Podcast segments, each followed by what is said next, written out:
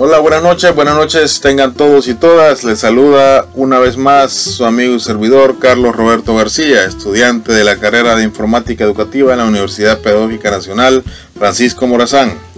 En la clase de seminario bajo la supervisión y tutoría de la licenciada María Auxiliadora Aguilar, a quien le mando un saludo a la distancia. El día de hoy hablaremos de un tema muy importante en la educación. Este tema es la evaluación como herramienta pedagógica para el aprendizaje. Para comprender la importancia de la evaluación en la, escolaridad es necesario que partamos de un principio básico que no siempre resulta claro en la práctica. Todos los niños y niñas aprenden.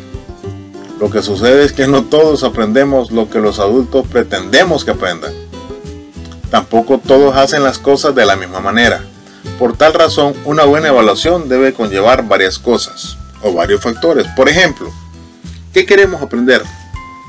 Todas las personas en cada momento de nuestra vida sentimos la necesidad de aprender determinadas cosas, ya sea esto por placer o por necesidad de relacionarse con los demás. Otra sería eh, cuál es la forma de aprender de cada uno de ellos. Cabe mencionar que el aprender es un proceso que parte de la actividad biológica. Este le permite a las personas adaptarse al medio en el cual vivimos. Es absolutamente individual y depende de las experiencias previas del ambiente en que se desenvuelve. ¿Qué es necesario que aprendan? A lo largo de nuestras vidas y para adaptarnos a una sociedad hay un conjunto de normas que tenemos que adquirir, por decir algo, aprender a leer, desarrollar habilidades pensantes o matemáticas, eh, relacionarse con otras personas, resolver conflictos que surgen de la convivencia con los demás. También adquirimos capacidades para procesar información sobre temas variados para poder resolver según la sociedad que nos rige. Si bien hay un conjunto de dogmas básicos que aprender y necesarios para todas las personas, no es fácil ni conveniente hacer un listado detallado de lo que una persona aprende, ya que cada persona debe tener su medio de aprendizaje para encontrar su propio camino según espera de la vida. ¿Qué aprendemos por nuestra cuenta? Todos desde niños aprendemos una gran cantidad de cosas por nuestra propia cuenta y usualmente casi no se valora ese esfuerzo o algún determinado talento particular que lo lleva a adquirir nuevos conocimientos. Hay niños expertos en deportes, en cocina, en matemática, en música, entre otros. ¿Qué es importante aprendamos a cada momento de nuestro desarrollo?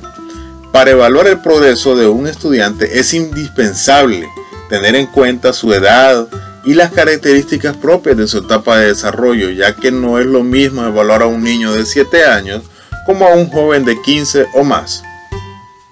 En cada momento de la vida cambian las prioridades del aprendizaje, así como los ritmos de cada persona para aprender. Por esto es muy importante que los colegios y los maestros tengan presente que una buena evaluación parte de las necesidades de los niños. ¿Por qué no pueden aprender ciertas cosas? No todas las personas tienen las mismas facilidades para aprender las mismas cosas. Hay niños muy hábiles para aprender matemática con muchas eh, dificultades en el lenguaje. Otros tienen una memoria prodigiosa, pero les cuesta más trabajo el raciocinio lógico.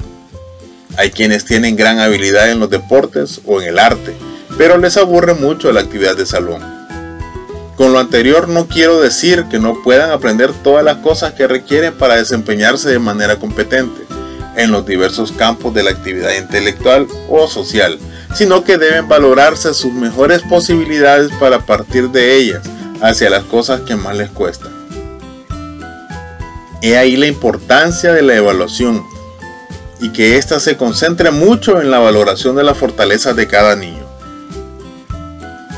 Para avanzar en la evaluación, los colegios pueden diseñar una gran variedad de estrategias que evalúan eh, o que puedan evaluar que permitan identificar los progresos de sus estudiantes en campos de desarrollo. Hay que señalar que se requiere un esfuerzo grande para hallar un mecanismo que permitan esta atención individual en grupos usualmente muy numerosos. Precisamente en estas búsquedas pueden haber un aporte muy interesante por parte de universidades y grupos de investigación por esto conviene que los colegios tengan en cuenta una visión amplia del desarrollo infantil, de tal modo que se pueda apreciar el progreso de los niños más allá del avance en las asignaturas curriculares. Es necesario tener en cuenta las capacidades sociales y afectivas, las habilidades y talentos motrices y artísticos y prácticos de cada individuo. A continuación les voy a plantear tres ejemplos que se pueden dar como sugerencias para que posteriormente se materialicen como materia para un intercambio entre colegios, entre maestros y alumnos. Veamos a continuación uno de ellos. Para hacer una encuesta que permitan averiguar qué es lo que más les gustaría aprender a los estudiantes de un grupo, procesar las respuestas con los estudiantes y discutir los resultados.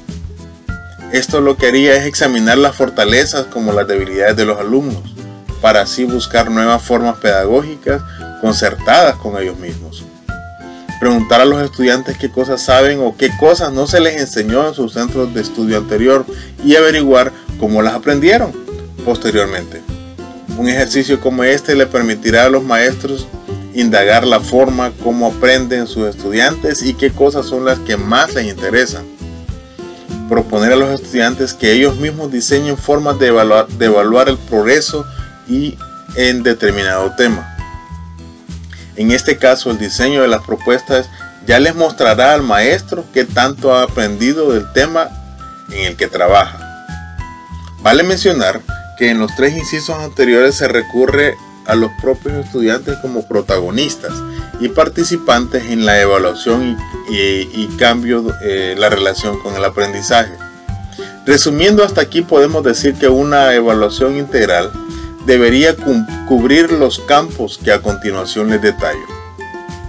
La evaluación del desarrollo emocional y afectivo, participación solidaria, eh, capacidad de relación interpersonal, solución de conflictos, habilidades sociales, trabajo en equipo, solidaridad. En la evaluación de los aprendizajes, este es uno de los aspectos más importantes en el, proceso pedagógico. Por eso debe hacerse un gran esfuerzo para desarrollar modelos de evaluación adecuados para cada grupo de edad y para los distintos campos del conocimiento. Pero como principios generales se puede tener en cuenta un conjunto de criterios que debe cumplir una buena evaluación. Debe dar valor a lo que los estudiantes saben aunque no lo hayan aprendido en el mismo colegio donde están. Deben servir para explorar el talento particular de los estudiantes. Debe verificar la adquisición de habilidades y competencias específicas. Debe verificar la adquisición de información básica. Debe dar origen al inicio de los procesos creativos. Ahora veremos algunas nociones básicas sobre evaluación educativa. Para poder participar en una discusión productiva sobre la evaluación en educación, conviene tener una visión general de los campos y modalidades más usuales. La evaluación del aprendizaje es algo que corresponde principalmente, oígalo bien, principalmente a los maestros. Ellos tienen una enorme responsabilidad en mejorar sus prácticas. Conviene tener presente que la palabra evaluar tiene dos sentidos. Uno de ellos es que significa hacer la valoración de algo. En este, en este sentido, la evaluación se entiende como el proceso de documentar usualmente en términos mensurables, conocimientos, destrezas, actividades y creencias. En segundo lugar, significa identificar el logro de, uno, eh, de unos objetivos propuestos o averiguar el estado de algo con respecto a un parámetro estándar preestablecido. En, ambos casos, la evaluación es un proceso de verificación que implica algo grado de investigación. Y para que la investigación sea confiable se requiere condiciones básicas para que el resultado sea confiable. Por ejemplo, tener claridad sobre el propósito de una evaluación, qué es lo que se requiere evaluar y qué uso se le dará al resultado de la evaluación tener una muy buena evaluación sobre aquello que se quiere evaluar para definir métodos adecuados al momento de la evaluación. Definir una metodología que permita recopilar datos necesarios luego organizarlos y procesarlos para producir resultados. En fin, esta metodología es muy importante y podría ser muy útil implementarla en los centros educativos, ya que eh, se puede partir de aquí para poder eh, sacar destrezas y poder sectorizar, por decir así de alguna manera, eh, las capacidades o las cualidades de cada uno de sus integrantes o estudiantes.